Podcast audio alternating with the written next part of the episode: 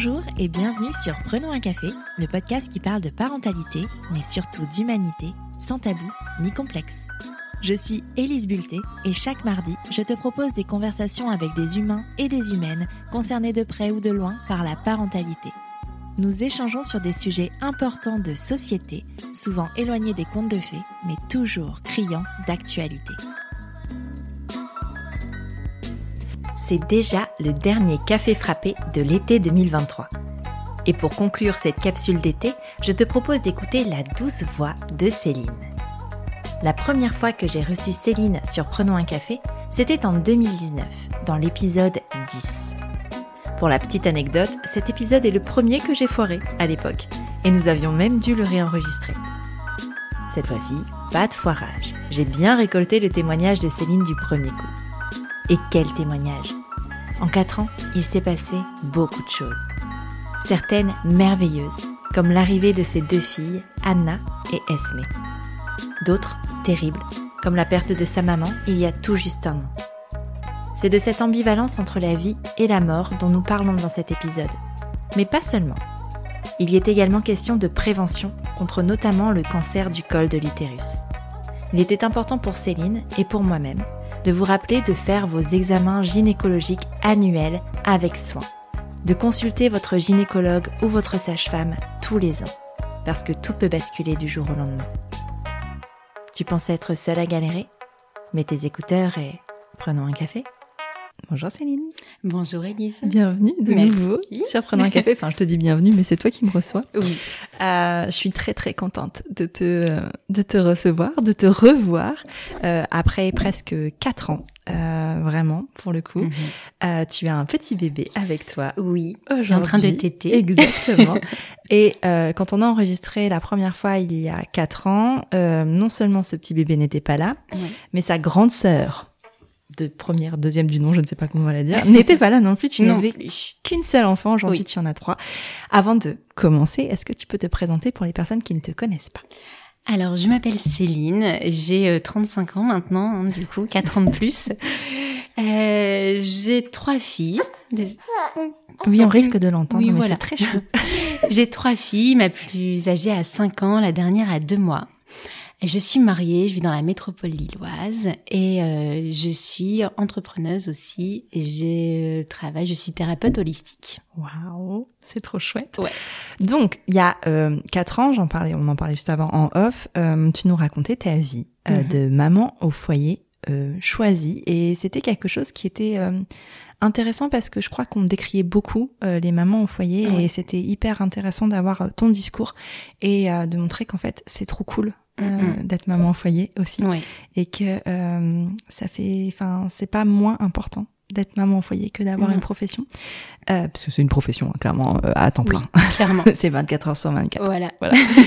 aujourd'hui euh, on va parler de la suite parce que c'est on est dans le cadre de la capsule de café frappé. De mhm. que sont-ils et que sont-elles devenues? Donc on va vraiment apprendre la suite de ce qui s'est passé pour toi.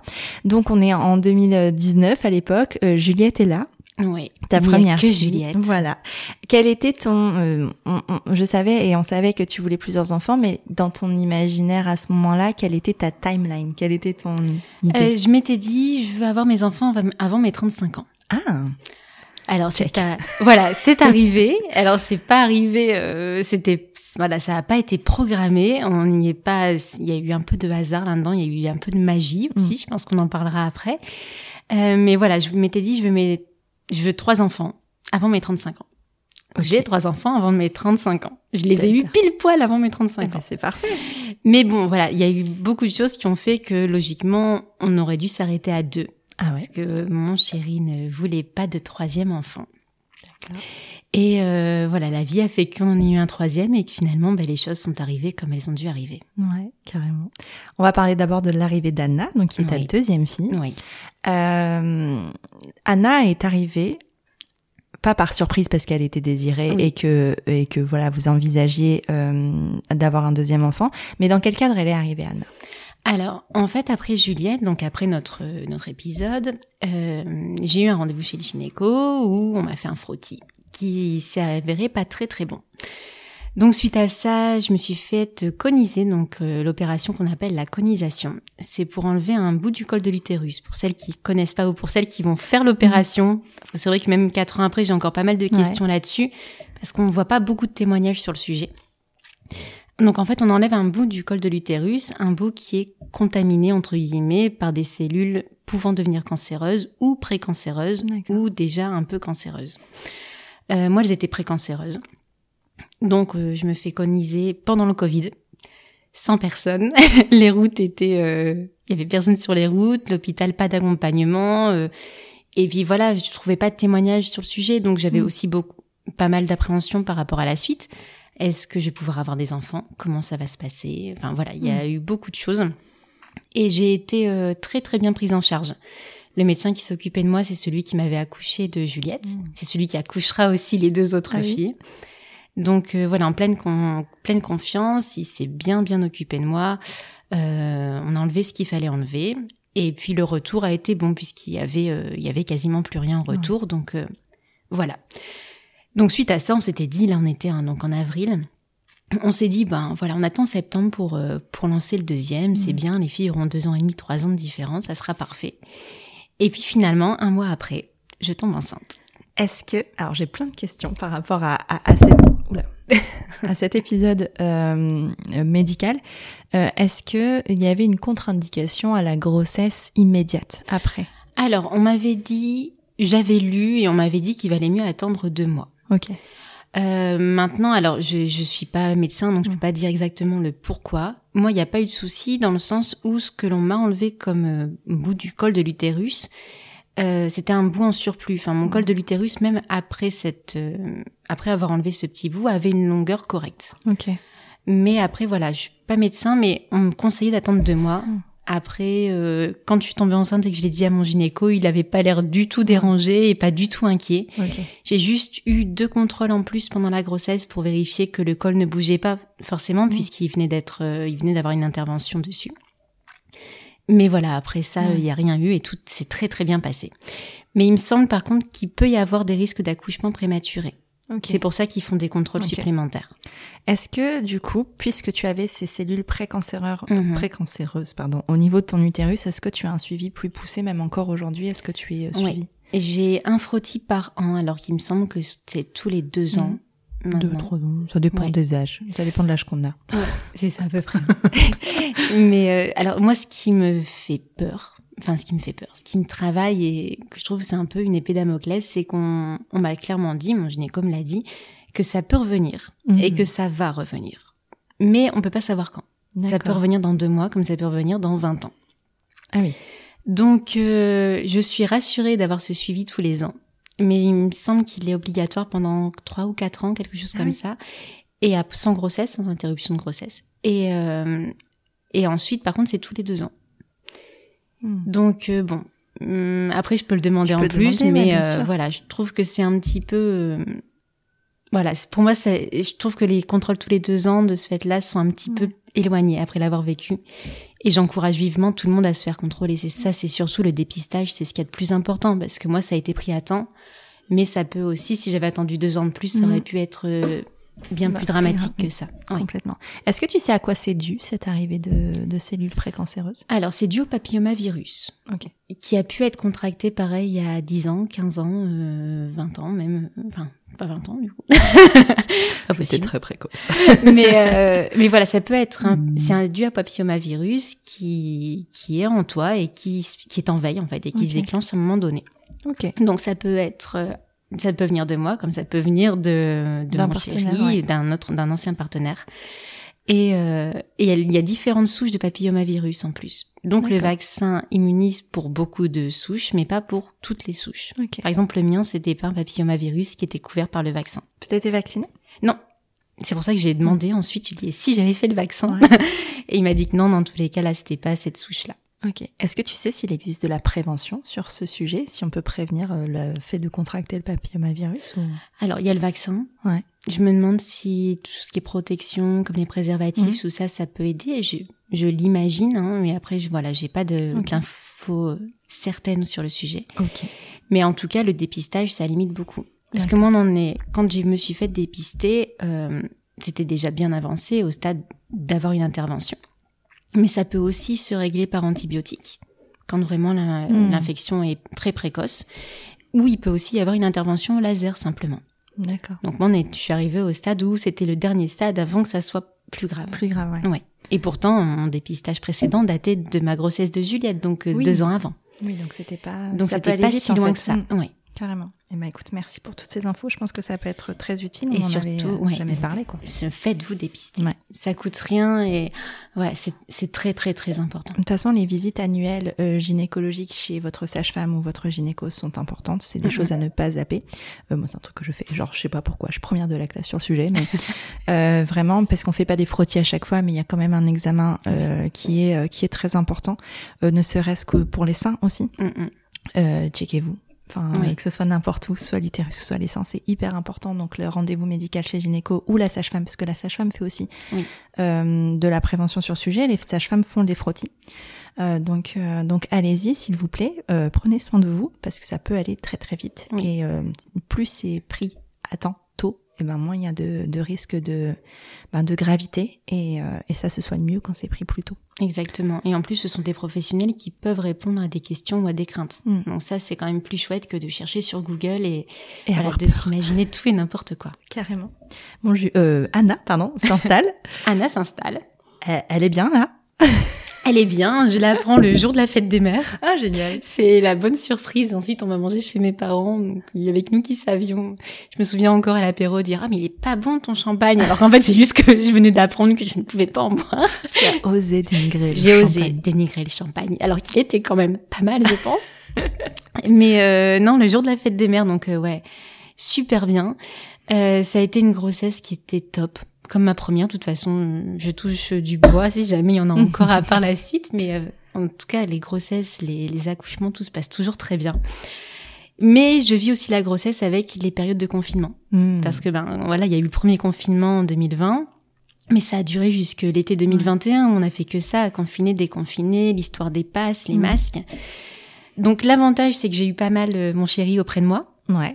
Juliette qui allait pas encore à l'école, donc c'était euh, full ocytocine, euh, les câlins tout le temps, d'être ensemble tout le temps, ça c'était génial. Euh, mais elle naît dans un contexte Covid. Ouais. Aussi, dans un contexte où on était à nouveau en confinement quand elle naît. Et ça change quoi? Alors, c'était chouette. c'était génial. On avait connu la maternité avec Juliette où, ben, on, en fait, on ne s'était pas dit, personne ne viendra nous voir puisqu'on connaissait juste la, la, banalité des choses où en général tout le monde vient visiter à la maternité. Et c'était fatigant mais pour nous c'était normal. C'était la normalité. Et en fait à l'accouchement d'Anna euh, on nous a dit pas de visite. Alors on a été euh, un peu pris de court pour Juliette par contre. Hmm. donc ah, quand même on Juliette elle pouvait pas venir? Non elle pouvait ah, pas venir.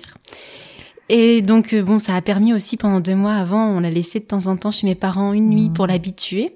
Donc elle, ça lui a créé des super souvenirs et puis euh, voilà, nous, ça nous permettait aussi de nous reposer. Et euh, donc l'accouchement, accouchement express déjà, en deux heures, première ah, contraction 16 heures, arrivée 18 heures, intense, sans péril, à fond, à tout ressentir. Et ensuite le séjour à la maternité d'un calme et c'était chouette en fait. On était quatre trois, il y avait aucune visite dans les couloirs et bizarrement, on n'entendait pas les bébés pleurer. Ah. Euh, les mamans, elles étaient toutes hyper cool. Enfin, moi, j'ai passé euh, deux jours juste en culotte et en t-shirt à pas me demander, ben, quelqu'un va venir me voir ou quoi que ce soit. Et c'était tellement chouette que pour Esme, on a dit pas de visite en ah. fait. À Parce que là, maintenant, euh, cette année, enfin aujourd'hui, les visites sont de nouveau autorisées. Oui. Okay. Enfin, ils étaient autorisés mm. en tout cas au mois de juin. Et nous, on avait fait le choix d'autoriser que la fratrie, donc que les sœurs à venir. Et on a retrouvé un petit peu. En fait, on s'est retrouvé dans un cocon qui était hyper appréciable. Et quand les sages-femmes nous parlaient et tout ça, elles nous disaient pareil que les parents appréciaient énormément et que les enfants étaient beaucoup plus mm. calmes. Donc ça, ça, a eu du bon. Voilà, il y a eu du très mauvais, mais il y a eu du très bon aussi. Je hein. pense que ça a permis euh, parce que je pense qu'il y a plein de parents qui souhaitaient pas de visite, mais qui osaient pas euh, le dire. Et en fait, le contexte pandémique a permis une excuse pour pouvoir dire, euh, ben en fait, on n'a pas le choix de toute façon, donc vous pouvez pas venir. Donc les proches pouvaient pas reprocher ça non plus. Euh, et après, je pense que ça s'est intégré. Tu vois, moi, dans des dans les projets euh, que j'ai fait, notamment pour l'OMS, j'ai beaucoup discuté avec des médecins et des sages-femmes qui disaient que en fait, euh, euh, maintenant, même dans les dans certaines maternités, il y a des visites qui sont pas autorisées, ou alors sur des créneaux vraiment très très restreints et pas comme avant où c'était un petit peu que quand tu voulais, avait dans les dates. Enfin, les horaires étaient très larges, tu vois. Et, euh, et ils ont appris justement de, de ça et de dire qu'en fait c'était beaucoup mieux pour les mamans, pour les bébés qui étaient tous beaucoup plus sereins et qui arrivaient plus à se reposer pour rentrer à la maison mm, avec un peu plus d'énergie que quand t'es vidé déjà de ben, de ton bébé, de ton accouchement et en plus des visites où tu dois faire bonne figure. Euh, où c'est plus compliqué quoi. Et puis ça te permet de faire vraiment connaissance avec ton bébé finalement. Dans, dans un espace calme, sans le partager. Moi, je l'avais très mal vécu à Juliette. Tu sais, le fait de voir ton bébé dans les bras de quelqu'un d'autre. Ouais je l'ai fait une fois, je dis plus jamais maintenant, que pour moi. Et là, du coup, j'ai pas eu cette obligation pour Anna. Et même à notre retour à la maison, on faisait quand même attention, forcément, parce mhm. que ben, nouveau-né, les mesures qui étaient mises en place, voilà, ça faisait quand même un petit peu peur de se dire on est dans une période Covid avec un nouveau-né. Et, et même en arrivant à la maison, on s'est dit ben voilà tel jour telle personne, le lendemain on fait rien, d'après telle personne, et on s'est permis de le faire. Et là, du coup, j'étais beaucoup plus enclin à partager mon enfant parce que j'avais ma dose quelque part. Et j'avais, euh, voilà, il y avait nos moments à nous et il y avait ponctuellement le moment des autres. Je me sentais pas assaillie en fait. Ouais, c'est chouette ça. Ouais, c'était génial. Comment ça se passe la vie euh, avec deux enfants? Parce que ça, c'est des questions, je crois, que je reçois, mais tout le temps. Tu vois, là, j'ai fait il y a pas longtemps une boîte pour demander euh, qu'est-ce que les gens aimeraient entendre sur le mhm. podcast. La vie avec deux enfants intrigue. Euh, je pense que c'est les personnes qui décident, qui disent ah est-ce que je vais en avoir un deuxième ou pas? Comment ça se passe? Alors, nous, on a été beaucoup plus perturbés de l'arrivée du premier que du deuxième. Ah oui? Pour nous, le deuxième, ça a été, on se faisait même la réflexion, on se disait mais mais c'est facile en fait, parce qu'on a déjà intégré des automatismes on a moins d'appréhension sur certaines choses. Enfin, voilà. En tout cas, pour nous, je pense que c'est très personnel hein, comme sentiment. Mais pour nous, ça a été beaucoup plus simple de passer de la vie à 3 à la vie à 4 que de passer de la vie de 2 à la vie à 3. Ah, Parce qu'on est finalement passé de famille de 3 à famille de 4, on reste de famille. On reste, voilà, on connaît les couches, on connaît euh, le rythme, les nuits entrecoupées, on, est dedans. Donc c'est beaucoup plus facile pour nous que de passer de couple à un enfant où là, c'est tout ton monde qui change quelque part. T'as aucun repère. Carrément. Donc pour nous, ça a été très très chouette. Cool. Et pour Juliette, de passer d'enfant unique à grande sœur Alors elle, elle a adoré. C'est vrai. Mais Juliette, c'est une petite maman aussi. Même encore maintenant, on s'étonne là. Là, on voit avec Esme maintenant qui, maintenant, elle est en plus plus grande. Dès qu'Esme, elle se met à pleurer, c'est la mmh. première à courir, à lui chanter une chanson. Euh, Juliette, c'est une petite maman, donc elle, elle a adoré. C'est elle, elle en réclame déjà d'autres. Ah oui, ah oui non, Juliette. Elle a conscience que c'est fatigant, sinon. Oui, je lui ai dit que quand elle aura, quand elle sera adulte, elle pourra choisir d'en avoir quatre ou cinq si elle veut. Mais non, Juliette, elle a adoré en tout hmm. cas. Après, encore une fois, c'est très personnel. bien sûr. C'est parce que elle, elle a ce côté euh, très maternel, je pense très bienveillant. Et elle, elle a adoré et ça a été, euh, pour nous, ça, oui, ça a été très très simple de passer de 3 à 4. Mais c'est bien aussi d'avoir ce discours. Euh, de, ça peut être simple en fait, ça peut être compliqué, mais ça peut être simple aussi. Oui. Après, c'est simple, il y a, y a, les difficultés, voilà, des nuits, de mm. tout ça, mais pas plus que que pour autre chose. En tout cas, ça a été simple et ça a été du bonheur, vraiment. Après, toi, tu as été conditionnée et habituée aux nuits compliquées. Oui, parce qu'on rappelle quand même que Juliette se réveillait euh, une dizaine de fois par nuit. Si euh... passé d'un bébé qui dort à un bébé qui dort pas, peut-être que ça aurait pu être un peu plus compliqué. D'ailleurs, l'anecdote là-dessus, c'est que Juliette se réveillait dix fois par nuit et euh, en ouais fin mai 2020, euh, 2020 du coup, elle a commencé à beaucoup mieux dormir, mmh. mais genre un ou deux réveils. On est allé chez des copains, ils nous ont dit mais t'es enceinte Je dis bah non. Bah si Juliette elle dort mieux mais non, je suis pas enceinte. Et du coup, le lendemain, j'ai fait un test et effectivement, ah, j'étais enceinte. C'est drôle. Qui n'a pas du tout marché pour Anna. Non, ça n'a pas marché pour Anna. C'était juste un one shot. voilà. Mais bon, c'est bon à savoir, ça peut arriver si votre premier enfant dort, peut-être que. tu disais tout à l'heure que ton chéri, lui, voulait s'arrêter à deux. Oui. Je crois que dans mon souvenir, après, tu me dis si je me trompe, mais quand on enregistrait la première fois, c'était pas le cas, si? Alors, en fait, son idéal, c'est quatre enfants. Ouais. Et ça, il le dit encore maintenant. Hein. Mais dans la réalité de la chose, après quelques années sans dormir, et puis euh, ben, c'est vrai qu'autour de nous, on n'a pas non plus beaucoup de relais non plus pour les enfants. Euh, S'arrêter à deux, c'était très très bien pour lui. Ouais. Et là, c'est là où il y a eu une petite période compliquée pour euh, pour nous, ben pour nous deux, hein, où moi je m'imaginais vraiment avec trois enfants et je sentais après Anna ce désir de grossesse déjà. Pas tout de suite, tout de suite, mais je savais que c'était pas fini en fait et que si on n'avait pas de troisième, j'allais être triste et que j'allais devoir faire un deuil personnel. Et voilà, c'était euh, quelque chose qui vraiment me pesait. J'ai, j'étais triste des dernières fois. Quand je prenais le bain pour le bain d'Anna, je me disais, ah, c'est la dernière fois que je vois ça et ça me rendait vraiment triste. Et que mon chéri, lui, il était très bien avec deux. Il disait, mm. même si j'y, même si dans mon idéal c'est quatre, deux non, c'est très très bien et je m'imagine pas avec plus d'enfants et je veux pas. Donc voilà, là il y a eu un, il y avait une petite période où bon, on n'était pas trop d'accord. Bon, ça entachait pas notre couple, mais il y avait un différent là-dessus qui se ressentait vraiment. Ok. J'ai envie de poser une autre question, mais comme en fait l'arrivée d'Esmé est arrivée dans un contexte quand même particulier, quand tu es, quand tu as appris la grossesse d'Esmé, quelle a été sa réaction? Mais que non, c'est pas possible. C'est, il a dit que bah non, il voulait pas, il voulait pas la garder. Il voulait pas, il voulait pas qu'on la garde. Et en plus, j'ai su que j'étais enceinte d'Esmé, j'étais déjà à huit semaines passées de grossesse. Donc euh, le temps de réflexion était très très court et là ça a été une période ouais là ça a été vraiment très très compliqué. On a eu un mois qui a été très très chaud au niveau de notre couple où on n'était pas d'accord, pas pas qu'on s'aimait pas, pas que voilà, mais c'est juste que moi cet enfant c'était inconcevable parce que déjà j'en voulais un troisième et que quelque part c'était la seule chance entre guillemets parce que je savais qu'il n'en voulait pas et en plus dans le contexte impensable que que j'avorte. Hein et que lui s'imaginait vraiment pas avec trois enfants. Et d'autant plus, en plus dans le contexte, qui, enfin voilà, on avait tous les deux deux points de vue différents et ouais, ça a été, ça a été très très compliqué. Ouais. On va, ouais. Et puis finalement, elle est là. Oui, elle et est là. puis euh, et il n'arrête pas de me répéter qu'elle le réconcilie avec les bébés parce qu'il l'adore. Ah. il est euh, papa gaga avec elle. Que finalement, il y en aura un quatrième. il, a, il a trop peur de la quatrième fille, je crois. bah, c'est chouette, attends, un gang de nanas. Ouais, moi j'aime bien. C'est cool. Mais bon, déjà trois, c'est très très bien. On va parler, parce qu'on parle de contexte particulier, mais peut-être que les auditeurs et les auditrices comprennent pas quel est ce contexte particulier. On va l'aborder. Mhm. euh, tu as perdu ta maman. Oui. Il y a un an. Oui, ça va faire un an la semaine prochaine. Ouais, mm. Donc euh, c'est tout frais. Et euh, c'est dans ce contexte-là qu'Esme est, est, est arrivé. Euh, tu étais très proche de ta maman. Oui. Est-ce que tu veux nous parler un petit peu de la relation que tu as avec ta maman? Euh... Alors, je vais plus prendre les mots de, de mon mari. mais, mais il y en a là. je vais plus prendre les mots de mon mari. En fait, il, il me dit qu'il voit la relation que j'ai avec ma mère par rapport à la relation que j'ai avec Juliette. Hmm. C'était vraiment, enfin, c'est euh, c'est mon âme sœur, ma mère. Vraiment. C'est euh...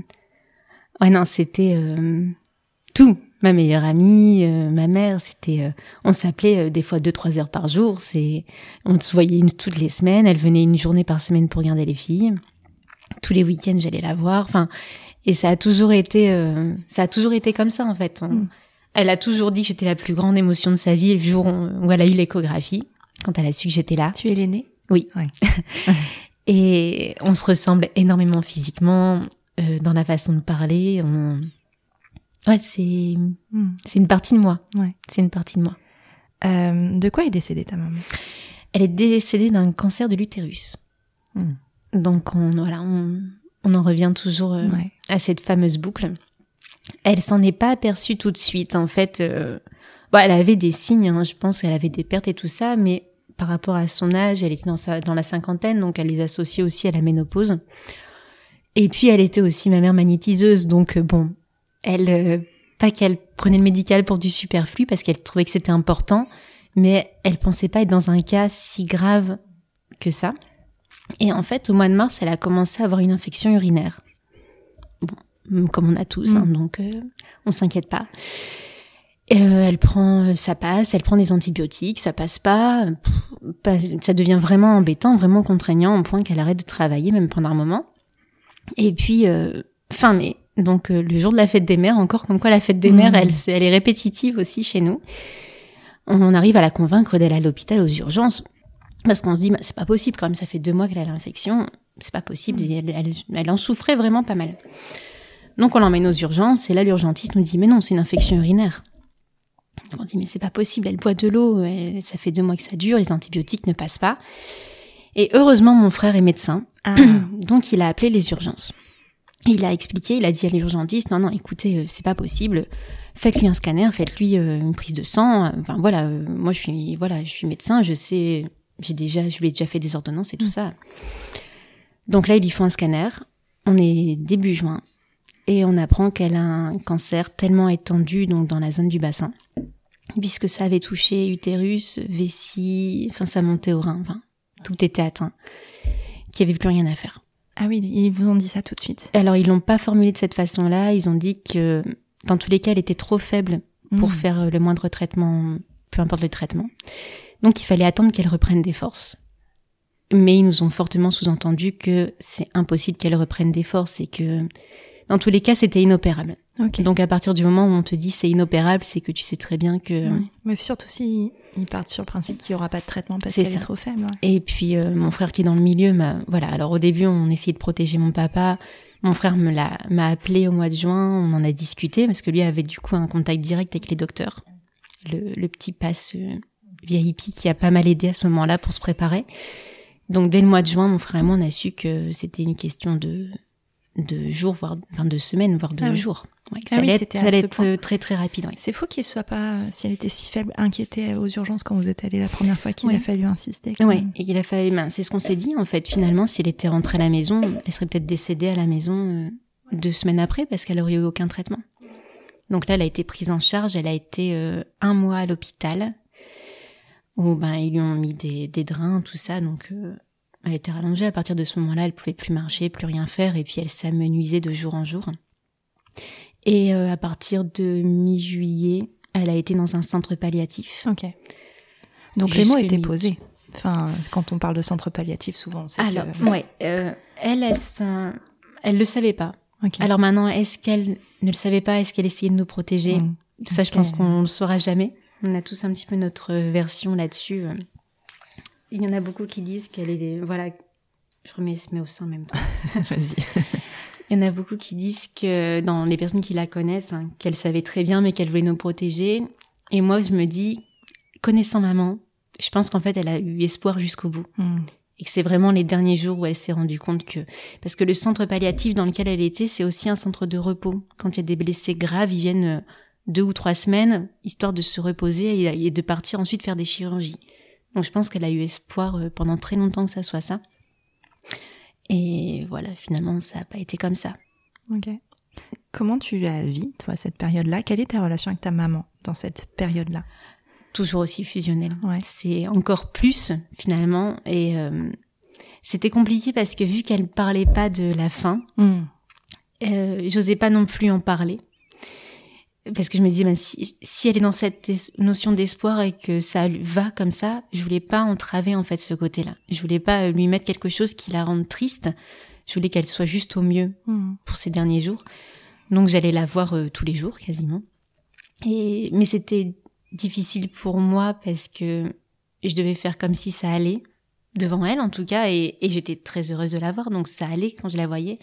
Et en même temps plus les jours passaient et plus je la voyais se dégrader et je l'ai vu dans des états qui qui resteront marqués euh, pour toujours. Je l'ai vraiment vu se dégrader de jour en jour, physiquement, mentalement aussi, parce que quand le physique euh, perd, le mental ne prend plus le relais non plus. Ouais, ça a été euh, dur. Ça a été. je pensais pas que c'était un choc. Et j'ai mis le mot là seulement un an après dessus, mais je pense que j'ai vraiment eu un choc à ce moment-là. Mm. Parce que finalement, on se dit, ouais, entre juin et août, ça m'a semblé très long. Mais c'est très rapide. Mais en fait, c'est très très rapide à l'échelle d'une vie, c'est très rapide. Mmh, carrément. Comment tu abordes ce sujet-là avec tes filles? Euh, alors Anna c'est simple parce qu'elle avait un an et demi donc euh, elle voit les photos Nona, oh c'est Nona, voilà. Que Juliette c'est compliqué parce qu'elle avait une relation très fusionnelle avec maman. En fait euh, ma mère, moi et Juliette on était vraiment toutes les trois très très liées. Juliette ça a été très compliqué, elle a été dévastée et c'est vrai que c'était dur parce que j'étais dévastée, mais de prendre sur moi pour euh, accueillir, bah, voilà, pour accueillir à elle et en même temps pas forcément cacher mes larmes pour lui montrer qu'elle avait le droit d'être triste et que c'était mm. normal.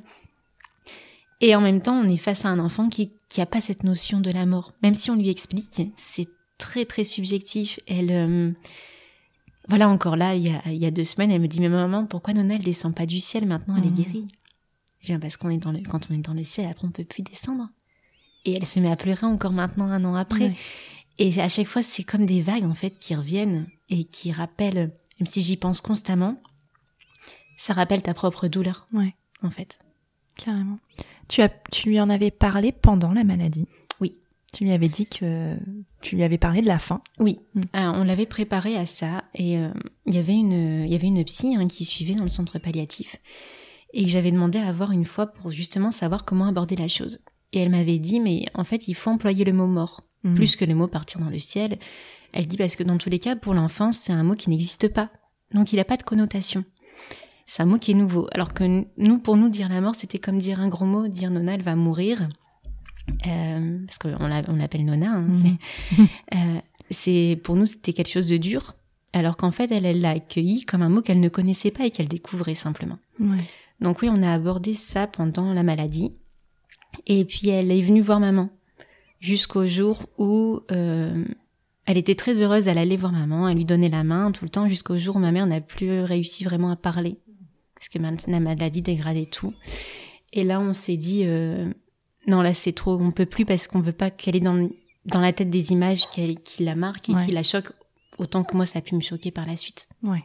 Ok. Et vous lui avez expliqué que du coup elle n'irait plus voir euh, oui. Sanona? On lui a expliqué. C'était euh, très compliqué et mm, mais on doit on doit vivre avec. Enfin c'est voilà, je pense que le deuil, dans tous les cas, elle le fait pas et nous on ne le fait pas mm. non plus parce qu'on n'accepte pas qu'elle soit plus là. Mm mais on vit avec. Mais oui, ça a été compliqué pour elle. Elle l'a bien compris. Par contre, elle a insisté pour venir euh, à l'enterrement. Ouais, c'est ce que j'allais te demander justement, parce que je pense que ça, c'est, on est tous confrontés à un moment ou à un autre à un décès, et de savoir qu'est-ce qu'on fait avec les enfants. Dans...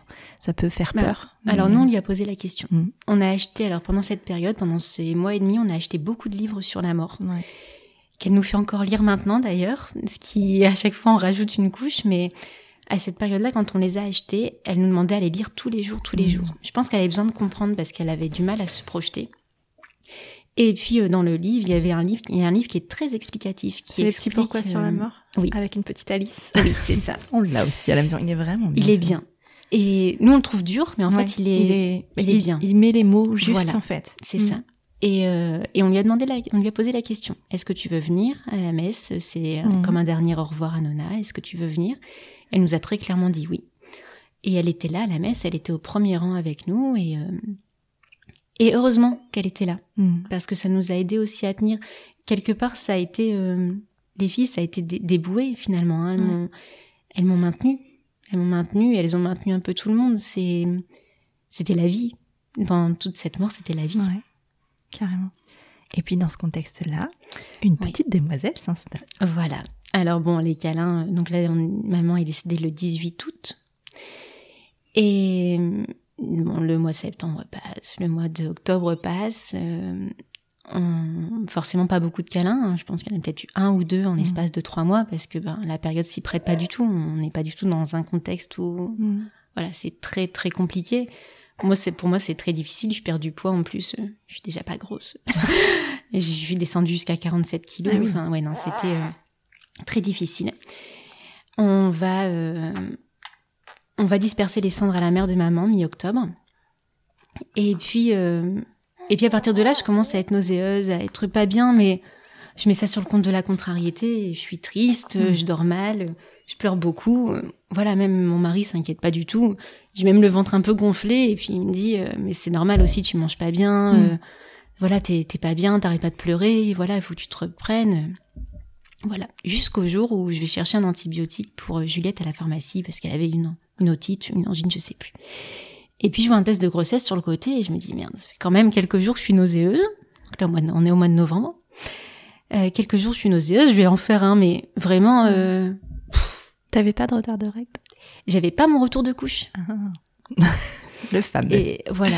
Et alors pour Juliette, j'ai mis un an à tomber enceinte. J'ai même dû prendre un traitement pour tomber enceinte. Anna, j'ai pas eu mon retour, enfin j'ai pas eu mon retour de couche avant deux ans. Et je suis tombée enceinte d'Anna après ma conisation mm. au moment de mon retour de couche. Et là, toujours pas de retour de couche, donc je m'inquiète pas. Mm. Je me dis de une, j'ai des retours de couche, non. Anna n'a que un an et demi à peu près. Euh, Puis l'émotion forte peut aussi euh, avoir un... Oui. Voilà, ça, le fait que je tombe pas enceinte non plus hyper facilement, mm. enfin par rapport à Juliette en tout cas. Et là, je fais le test en plein après-midi, mais comme ça, et il est positif direct. Mhm. Et là, tu te dis, alors attends, le dernier rapport, c'était quand? Euh, Il y a dix jours? Non, c'est pas ça. Il y a un mois et demi, deux mois. Et là, tu fais, ah ouais. Donc j'appelle mon amoureux directement, qui euh, était au boulot et qui, je pense, se souviendra toujours de cette journée. Parce qu'à ce moment-là, en fait, c'est pas de la joie à 100%. Parce que je me dis, je le, je le veux tellement, ce troisième enfant. Pourquoi maintenant Enfin, je, je pleure tous les jours et et je suis à la fois très heureuse de l'avoir et à la fois je me dis mais non, enfin pas maintenant quoi, pas maintenant quand je suis triste et euh, et comment je vais faire d'être enceinte sans ma mère quoi. Mm. Et là, ça devient compliqué. Et euh, donc voilà, donc un mélange de plein de choses et je me dis bon, on va déjà y aller étape par étape. Ouais. Je prends un rendez-vous avec mon gynéco pour savoir où j'en suis. Mm. Donc je prends le rendez-vous avec le gynéco qui me connaît bien du coup parce qu'après euh, deux grossesses, mm. la conisation, on me voit quand même régulièrement. Et euh, il me dit ben je vous prends demain un rendez-vous, on va voir ce qu'il en est. Donc on y va avec mon chéri, hein, on va en faire l'écho. Et là il dit bon ben vous êtes à huit semaines de grossesse. D'accord. Donc euh, c'était ce qu'on avait du coup un petit peu compté. Hein. Ok. Euh, donc là, soit si vous le gardez, euh, il y a l'écho du premier trimestre à faire dans deux ou trois semaines. D'accord. Si vous le gardez pas, faut se décider dans les deux semaines. Donc voilà. Mm. Donc on est déjà dans un contexte où ben mon mari fait tout ce qu'il peut parce que moi ça va pas. Mm. Moi je fais tout ce que je peux devant les filles. Une fois qu'elles sont couchées, je m'écroule. Et là, on arrive sur un gros désaccord de couple. Donc, en fait, le seul pilier que j'ai à ce moment-là et qui m'aide au quotidien, on se retrouve quelque part en conflit. Hmm. Où moi, c'est clairement impossible d'avorter. De une, parce que j'ai toujours rêvé de ce troisième enfant. Et de deux, parce que je me dis, mais c'est incroyable, je tombe enceinte sans retour de couche. Alors lui, là, il est allé vérifier sur Google après, il me dit, mais on avait 0,01% de chance que ça arrive. Euh, sans traitement, sans rien. Et en plus, je suis tombée enceinte de ce fait-là. On a appris un mois pile poil après son décès. Pile poil, au jour près. Tu te dis qu'il n'y a pas de hasard. Mmh. Je me dis qu'il n'y a pas de hasard. Parce qu'en plus, maman, en, fin de vie, elle euh, divaguait un peu. Et elle m'avait dit une fois, euh, c'était très étrange, même elle m'avait dit, comme si elle me connaissait pas. De toute façon, t'en auras un troisième. Non, elle m'avait dit, tu veux un troisième enfant, toi? Alors qu'elle le savait. Ouais. Mais elle me parlait comme si elle me, elle le savait pas. Elle m'a dit, oh, t'en auras un troisième. Hmm. Et tout ça, en fait, pour moi, c'était juste impossible hmm. d'avorter. Impossible. C'était, euh, c'était un cadeau, en fait. C'était pour montrer que la vie, elle était là. Et que même si elle, elle était plus là, la vie était là, en fait. Et qu'il fallait que, qu'il fallait s'y accrocher à cette vie. Qu'est-ce qui a été la bascule? Pour que finalement, euh, elle soit là? Euh, je pense que alors on y a quand même réfléchi, mais moi hein, j'ai réfléchi mm. parce que ben voilà, trois enfants c'est aussi euh, le coût de la vie, c'est aussi euh, tout un changement. On avait, on avait que deux chambres à la mm. maison, c'est changé beaucoup de choses. Donc j'ai quand même pris l'avis de mon mari en considération. On, a, quand, on a quand même posé les pour, posé les mm. contre. Moi je changeais pas d'avis, lui non plus.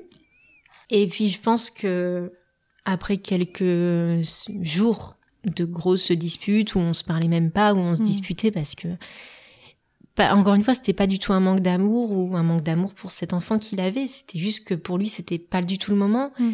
et qu'il s'imaginait pas avec un troisième enfant. Et quelque part, c'était l'imposer parce qu'en plus, l'apprendre aussi tard, c'est c'est imposer la chose. Mm.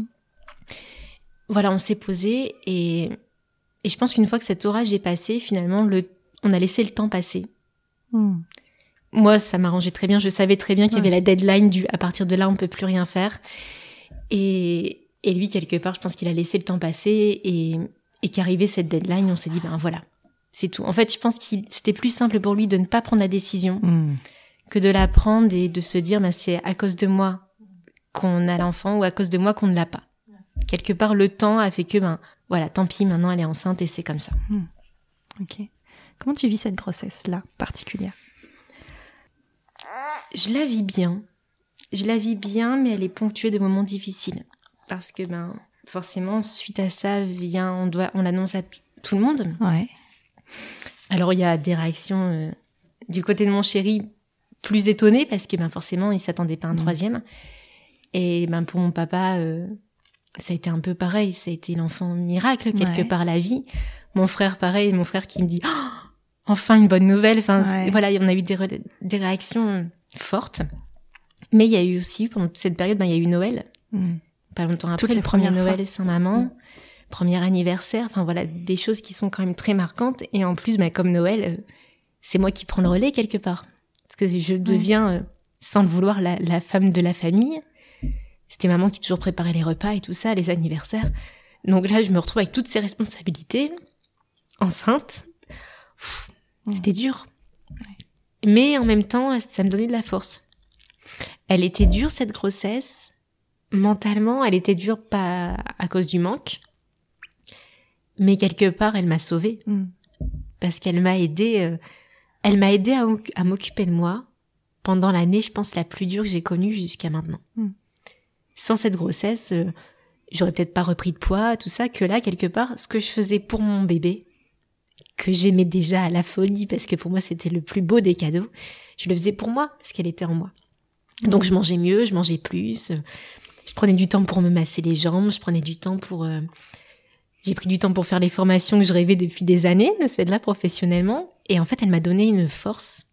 Et heureusement, en fait, elle est arrivée vraiment pour, euh, pour me donner cette force que je n'avais plus.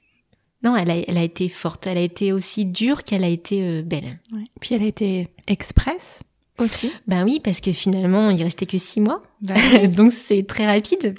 Parce que même là, à Noël, on nous disait... Euh, enfin, moi, je m'imaginais tout juste enceinte, alors mhm. que non, j'étais déjà à trois mois. Et c'est c'est là où on s'est rendu compte que ces personnes qui font des dénis de grossesse, psychologiquement, ça doit être vraiment très très dur.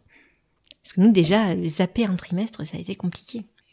Mais ouais, ça a été express, ça a été intense, mais euh, ça a été très très salvateur. Ça a été, euh... ouais, heureusement qu'elle était là. Ouais. Comment réagissent les filles quand tu leur dis qu'elles vont être grandes sœurs? Heureuse, mais heureuse. Euh... Juliette nous demandait déjà un bébé depuis euh, quelques mois. C'était d'ailleurs à chaque fois, disait, je disais, bah, demande à ton père, en rigolant. Et là, quand on leur a dit, ça a été génial, quoi. Alors en plus quand on leur a dit que c'était une fille euh, mm. merveilleuse quoi. Mon mari beaucoup moins, il, il leur espérait quand même il disait ah. bon quitte en avoir un troisième dans un son un garçon.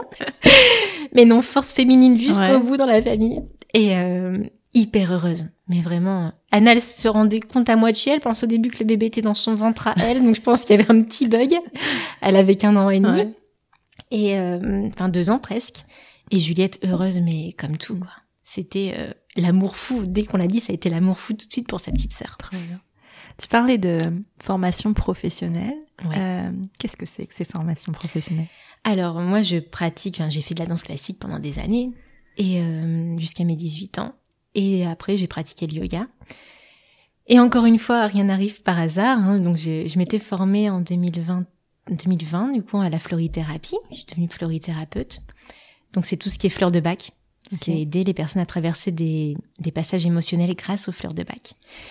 Et je m'intéressais à la Yurveda, mais en tant que passion.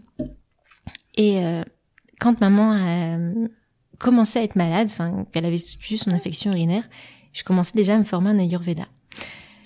Et puis euh, elle m'avait toujours dit, maman, euh, mais pourquoi tu fais pas prof de yoga? Je lui ai dit, mais non. Mais si, t'as fait de la danse classique, en plus, t'as déjà des, des bonnes bases au niveau du corps. Je mais non, je, vais pas faire prof de yoga, c'est qu'un passe-temps.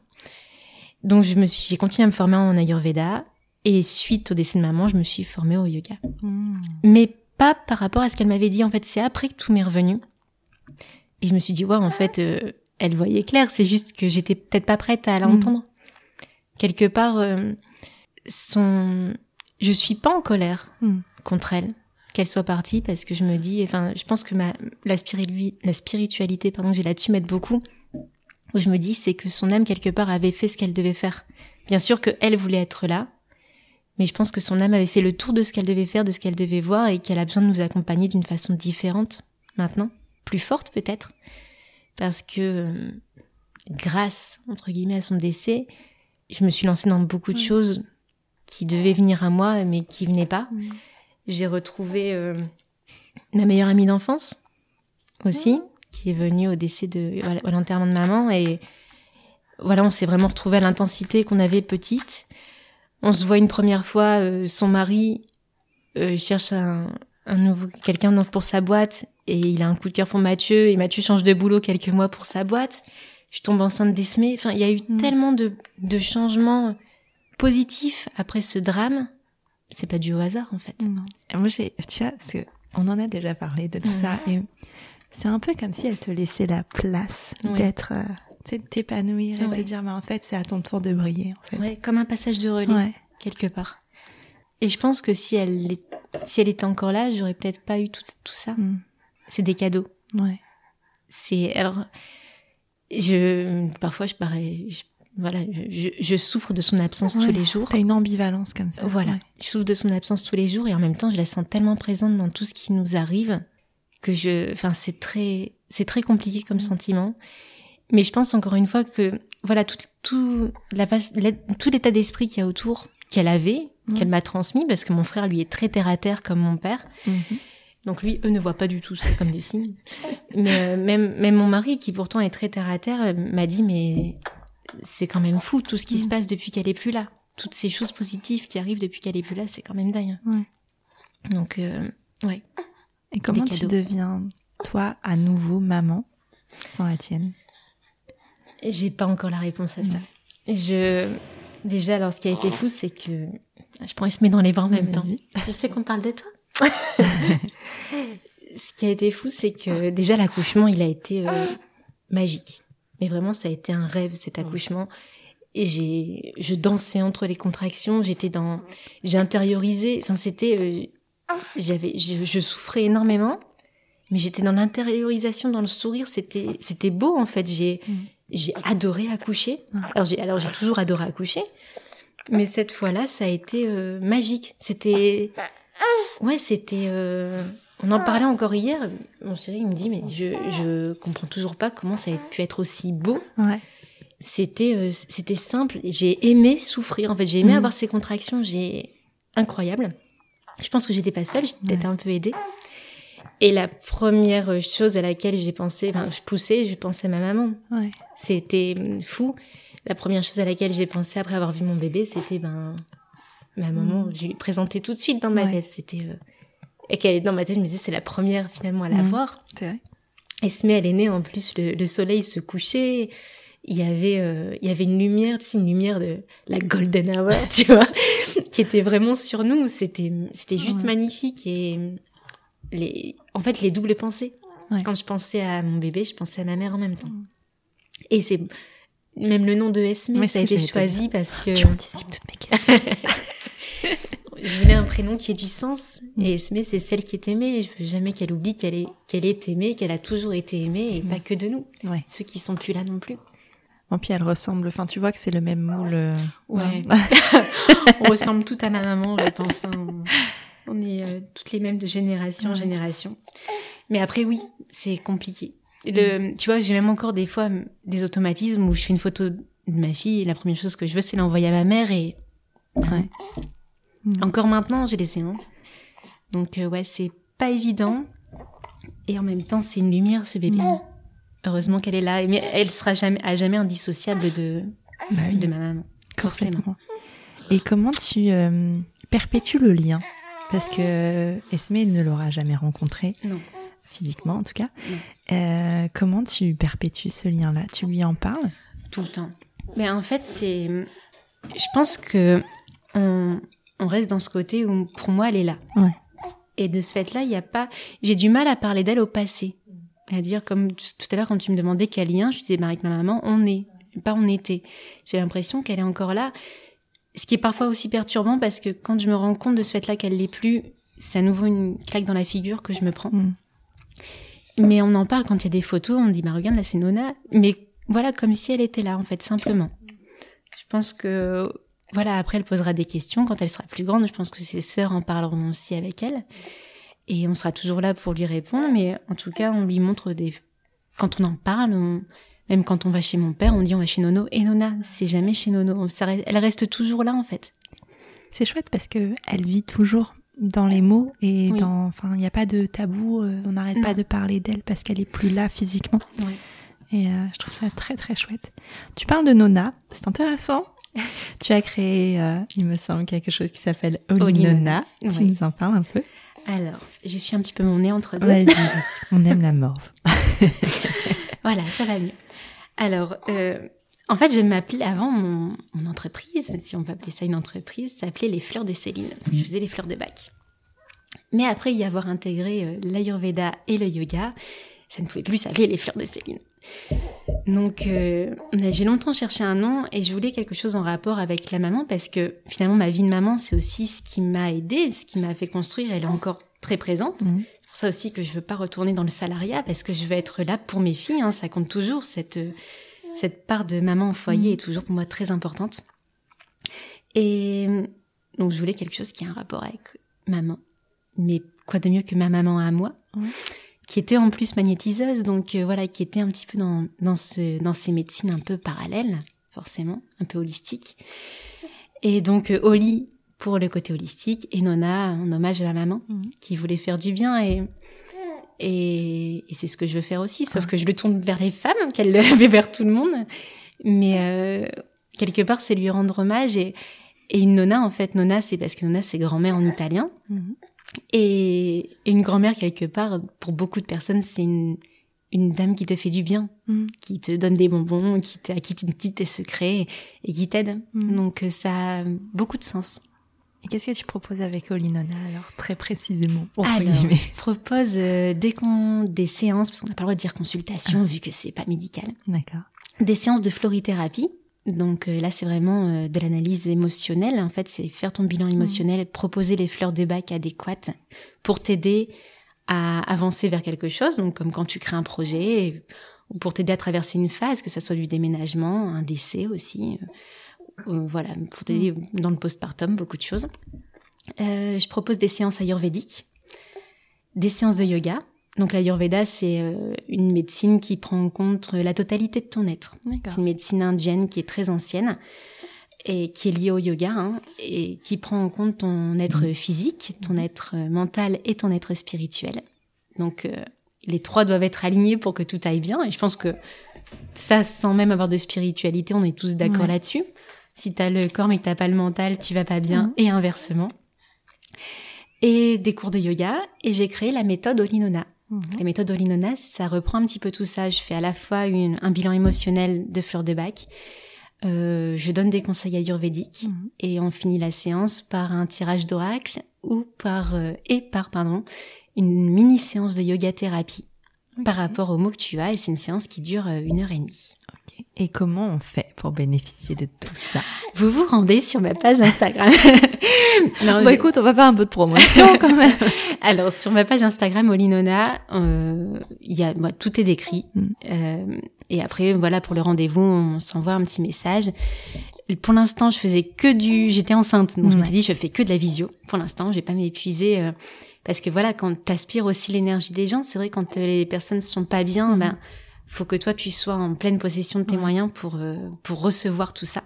J'étais enceinte donc je préférais laisser ça en visio, mais ça arrivera sûrement en septembre en mmh. présentiel. Les visios seront toujours, elles resteront parce que c'est un côté très pratique de pas pouvoir de pas se déplacer. Mmh. De rester chez toi, tu te mets dans une pièce et souvent tu es beaucoup plus toi-même, tu peux même rester en mmh. pyjama. Tu es vraiment toi.